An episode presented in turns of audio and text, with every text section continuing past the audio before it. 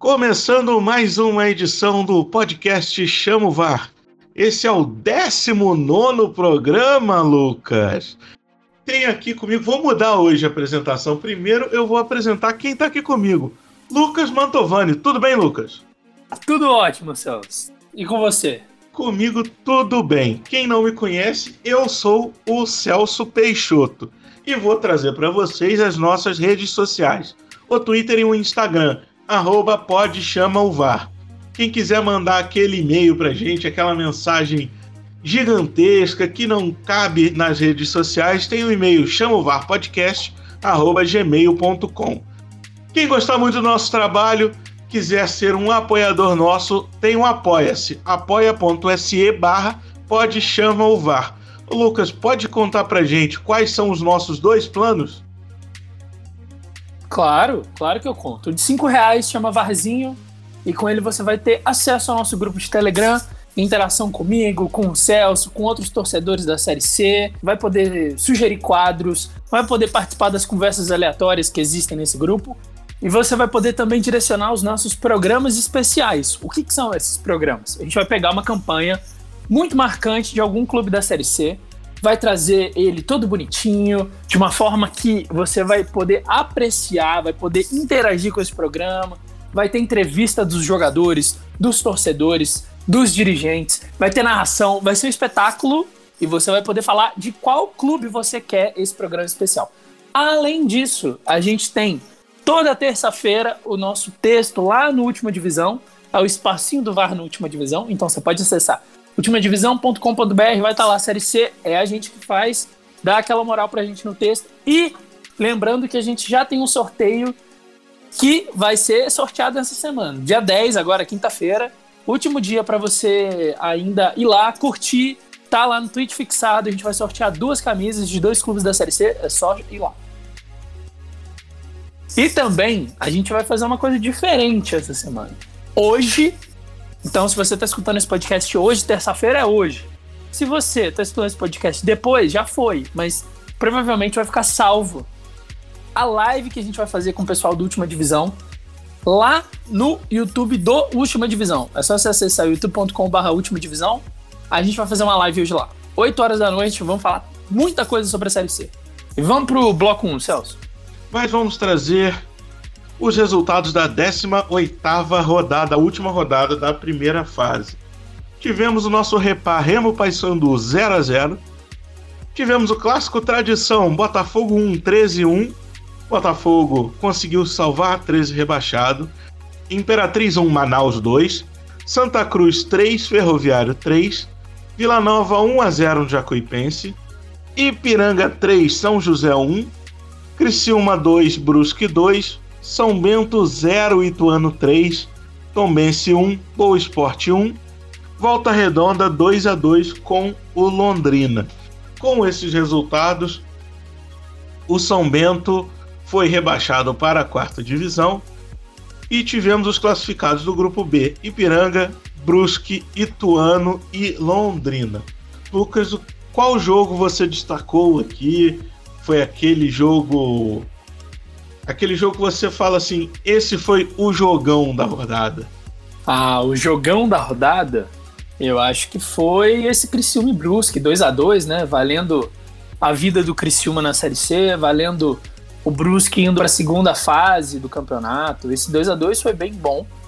E, se você me permite mais um destaque aqui, é dois. que eu sou torcedor do Tombense eu tava cantando vergonha, time sem vergonha. Porque, na, na moral, na moral, vai jogar o último jogo do campeonato, com você tendo chances reais de subir. Vai jogar contra o último colocado do seu grupo, que já tá rebaixado, sem empate em um a um.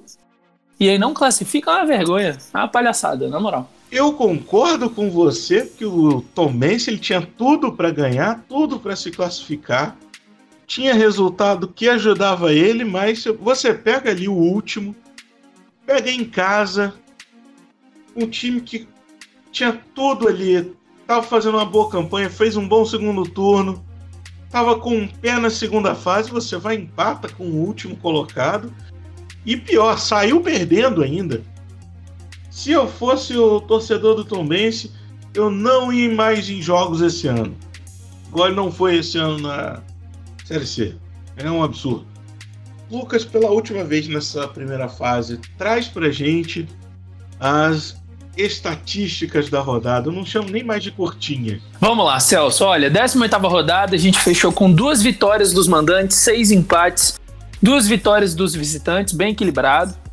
29 gols em 10 jogos, uma média de 2,9 gols por jogo. E aí, se a gente pegar agora o campeonato, fechando essas 18 rodadas, tem aqui algumas coisas bem interessantes.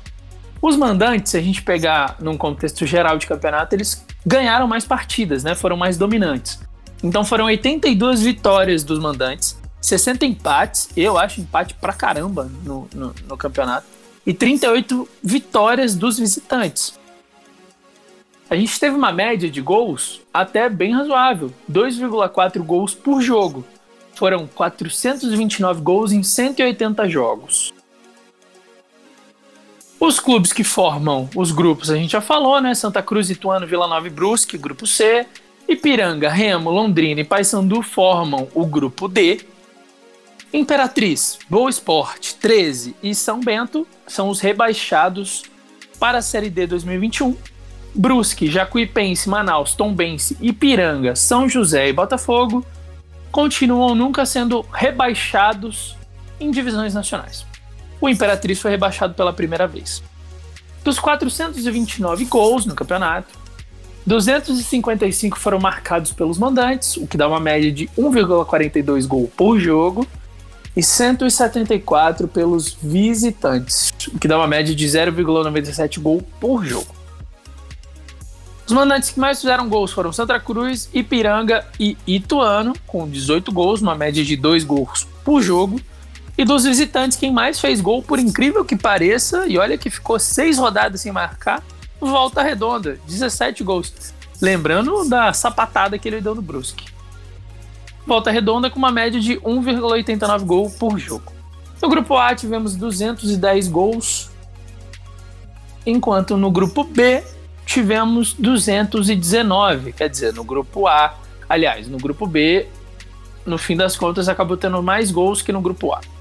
180 gols saíram no primeiro tempo, que dá uma média de um gol por jogo, enquanto 249 foram no segundo tempo, que dá uma média de 1,38 gol por jogo. 23 das 37 vitórias dos visitantes aconteceram no grupo A, ou seja, o grupo A, é, por mais que o mando valesse, valeu menos do que no grupo B. William Lira, do Ferroviário, terminou a temporada como artilheiro com 11 gols. Santa Cruz, melhor ataque, 32 gols feitos em 18 jogos, uma média de 1,8 gol por jogo. Imperatriz, né? Pior ataque. Vou aproveitar também aqui já falar que o Imperatriz também tem a pior defesa. Sofreu 60 gols em 18 jogos, o que dá uma média de 3,3 gols por jogo, enquanto o ataque fez só 10 gols, que dá uma média de 0,6 gol por jogo. O Remo tem a melhor defesa do campeonato, são 10 gols sofridos apenas em 18 jogos, o que dá uma média de 0,6 gol por jogo. Boa é o rei do empate e empatou nove vezes, deve ser por isso que foi rebaixado. O Londrina foi o melhor mandante da primeira fase com 25 pontos e 92,6% de aproveitamento. E o Santa foi o melhor visitante, com 17 pontos e 63% de aproveitamento. O Brusque foi a melhor equipe do primeiro turno, com 22 pontos, com 81,5% de aproveitamento, e o Ituano e o Santa Cruz foram as melhores equipes do segundo turno, com 70,4% de aproveitamento. Lucas acabou a primeira fase, vamos começar a segunda. E agora a gente vai fazer aquele famoso balanço da primeira fase. Quem para você apresentou o melhor futebol dessa primeira fase, Lucas?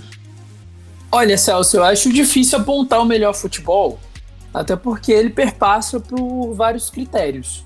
Em determinado momento, o Brusque se destacou, o Ipiranga deu mostras também de bons momentos, assim como Remo, Vila Nova mas eu acho que o time que a gente tem que colocar como melhor futebol, pelo menos na minha opinião, é o Santa Cruz.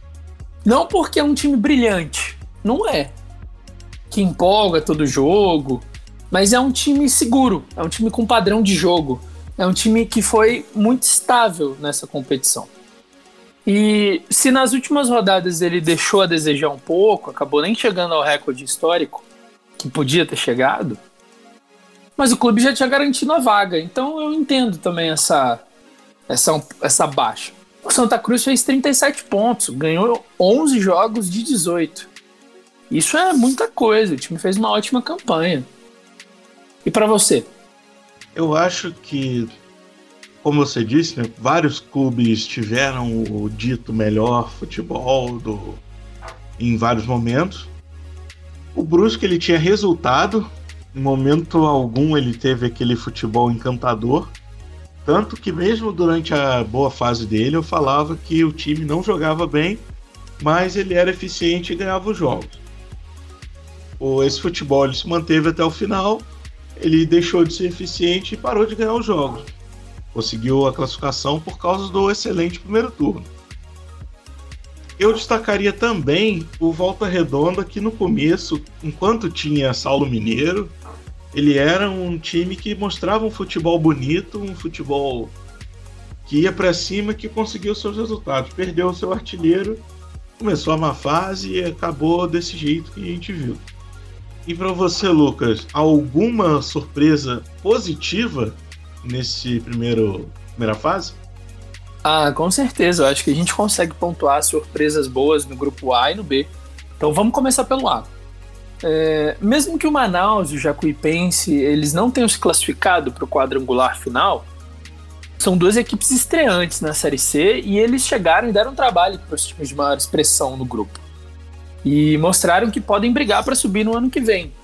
Para isso, o Manaus ele precisa de alguns reforços, principalmente na zaga e no meio-campo, e também precisa um pouco mais de paz no ambiente. As brigas internas do começo do campeonato prejudicaram muito o Manaus. O Fajardo vinha uma fase muito boa com o clube, foi demitido. Isso provavelmente contribuiu para a não classificação. Faltou muito pouco. O Manaus chegou a 26, faltou 3 pontos. Talvez se o desempenho tivesse sido melhor no começo, e eu não estou falando que ia ser, mas a probabilidade é de que seria porque o Fajardo vinha de um campeonato muito bom. É, talvez o, o, Manaus se classificasse. Já pelo lado do Jacuipense, o clube também precisa de reforço, mas eu acho que a parte boa do Jacuipense é que ele já tem uma base boa e ele tem um bom treinador, um treinador que deu padrão de jogo para a equipe, que conseguiu tirar mais do que os jogadores eles é, podiam dar em alguns momentos.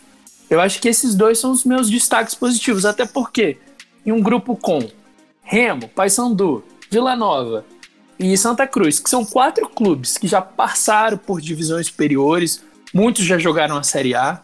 Acho que todos já jogaram a Série A, inclusive. Todos já jogaram a Série A. Então, num clube assim, dois, dois times que vêm de divisão inferior, primeira vez que disputam a C e ainda assim conseguem um bom desempenho, eu acho que é foi um ano positivo. Já no grupo B, Celso, eu destaco o Ipiranga, que, é, apesar de toda a oscilação que teve, terminou como líder, fez uma pontuação boa, chegou a 31 pontos, são nove vitórias no, em 18, metade, né? E ele apresentou um futebol bem encaixado até, assim. Teve uma oscilação bem, bem perigosa, quase. A gente chegou uma época que ia achar que não ia classificar. Mas, mas apresentou um bom futebol. E o Brusque. E eu vou colocar essa, esse destaque positivo fazendo uma adenda muito importante. O Brusque, ele teve um desempenho patético da, do grupo B. Conseguiu sete pontos em nove jogos. Mesmo assim, por conta da primeira né, do primeiro turno, da campanha que fez, uma campanha espetacular. Um time que chegou recém-promovido também, campeão da Série D no, em 2019, e já conseguiu avançar para a segunda fase. Eu acho que no fim das contas é um destaque positivo. Agora, mais para frente a gente discute se vai ser só isso mesmo, se ele tem alguma aspiração a mais. Olha, você falou do grupo A do Manaus e do Jacuipense. Eu acho que o campeonato deles no começo seria para se manter na Série C. Com o passar das rodadas, você via que tinha uma brecha ali para uma classificação na segunda fase, principalmente porque os times oscilavam muito. Nisso, Manaus e Jacuipense cresceram. Manaus, lembrando que teve o Daniel Costa, que mudou o time, que ele trouxe uma lucidez nesse meio-campo, junto com o Hamilton titular. Foi uma dupla que deixou o Manaus sonhar. Então, deixaram ele sonhar. Mas, mesmo ficando de fora para a segunda fase, acho que foi um bom campeonato dos dois times. Tanto Manaus quanto Jacuipense. Jacuipense, um time encaixadinho. Se mantendo ali, ele consegue pensar em algo maior para o ano que vem. Você mantendo a base, trazendo alguns reforços pontuais, trazendo. fazendo um campeonato estadual bem equilibrado, um campeonato estadual forte dá para pensar em uma classificação para a segunda fase no ano que vem e quem sabe até uma classificação para a Série B. Já no grupo B é difícil fazer porque foi um grupo mais equilibrado, um grupo que tivemos muitas oscilações. O Brusque foi disparado o melhor grupo, melhor time da primeira fase, foi a melhor campanha da história da Série C na primeira fase. Foi algo. Você fala assim, na nona rodada, o Brusque vai passar sufoco para classificar, ninguém acreditava. É assim, esse segundo turno do Brusque não, não tem. Não tem palavras, não consigo falar que patético é pouco. Tem que criar uma palavra nova para dizer foi uma vergonha, foi um vexame. Já o Ipiranga, que a gente falou, trocou de técnico, vai ficar de fora da segunda fase. Não é aquele que classificou líder. Foi, um, foi a zicada do VAR ao contrário. É uma nova modalidade aqui. A gente tem a zicada que a gente fala que vai conseguir ganhar e perde. O Ipiranga foi o, a zicada ao contrário. A gente falou que essa troca ia ser pior para o clube e acabou que ajudou o clube. É líder. Não, não vou reclamar. Quero deixar meu elogio para o Ituano, que fez um excelente segundo turno. Foi uma ótima campanha de recuperação. Chegou ali, quase foi líder também. Ele chega forte para até conseguir uma vaga na Série B. Então, deixo um destaque para o nosso Ituano. Lucas, e agora quem ficou devendo para você? Muita gente. Mas, se a gente for destacar no grupo A, dupla paraibana, com certeza a que mais ficou devendo. 13 Botafogo. Os dois tiveram um desempenho pífio e eles só não caíram juntos por conta da administração desastrosa da JB Sport no Imperatriz. Caso isso não tivesse ocorrido, o rebaixamento da dupla era bem provável. Agora, tem outro time também que se classificou, tá na segunda fase mas que não jogou bem o campeonato inteiro, que foi o Paysandu. Mesmo classificado, o time não empolga. Não... As últimas partidas deu uma melhorada, mas ainda assim é um, um jogo lento. Nossa. Já pelo grupo B, vários clubes tiveram um desempenho abaixo. O Volta Redonda, que você mesmo citou em cima, começou empolgando e depois caiu demais.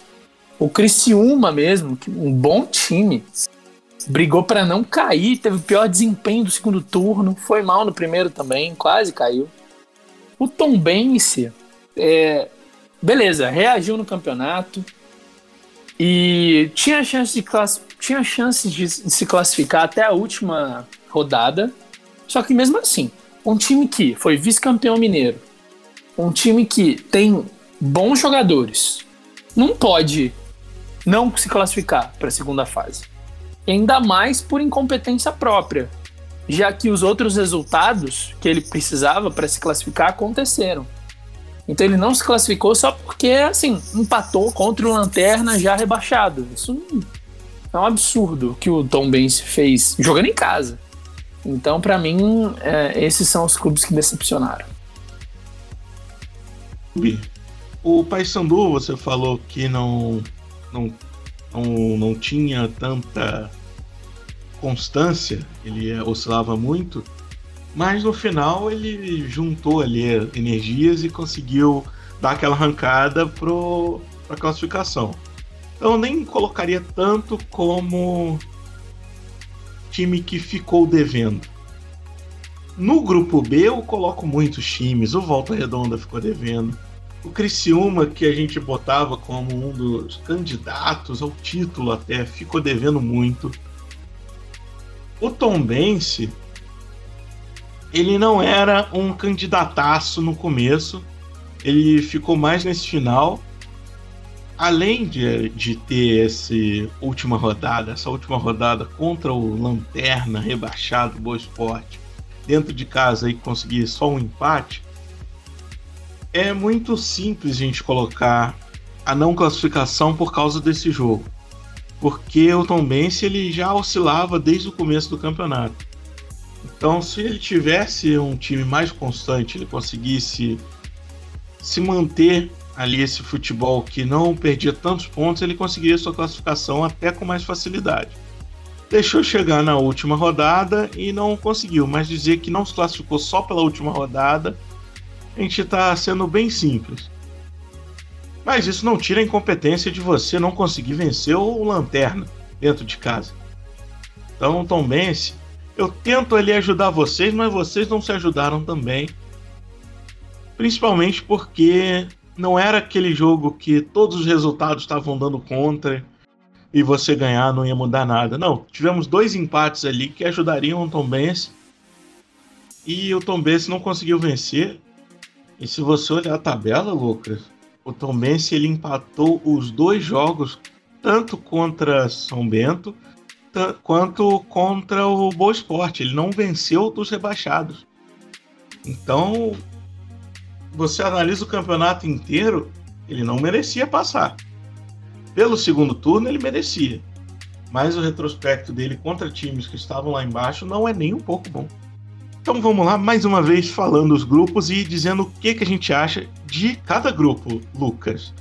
No grupo C, temos Santa Cruz, Ituano, Vila Nova e Brusque. O que, que você espera desse grupo? Olha, Celso, no grupo C, eu acho que tem um, um time que por conta dos últimos resultados, ele está um pouco mais atrás, que é o Brusque. E dois times que despontam um pouco mais para mim, que é o Santa Cruz e o Ituano. Acho que hoje, inclusive, Santa Cruz e Ituano são os dois clubes que apresentam um futebol mais coeso, um futebol onde existe um padrão e o time tem uma certa constância. Né? Se você pega a, os últimos jogos do Ituano, o Ituano ganhou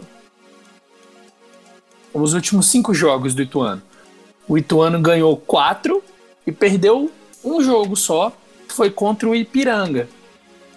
Então, eu acho que Santa Cruz e Ituano são mais. Hoje tem mais probabilidade de passar. O Vila Nova apesar de ter feito uma boa campanha, é, perdeu um pouco de. Perdeu um pouco de força nesse final de, de primeiro turno. É, o time deu uma oscilada. Isso. Nesse final de, na, na, final da primeira fase, o time deu uma oscilada, fez alguns jogos bem ruins, perdeu para o Botafogo, empatou com o, empatou com o 13, que são os rebaixados. Então, eu acho que o time precisa de um pouquinho mais para passar. Eu não vou dar rodeios aqui.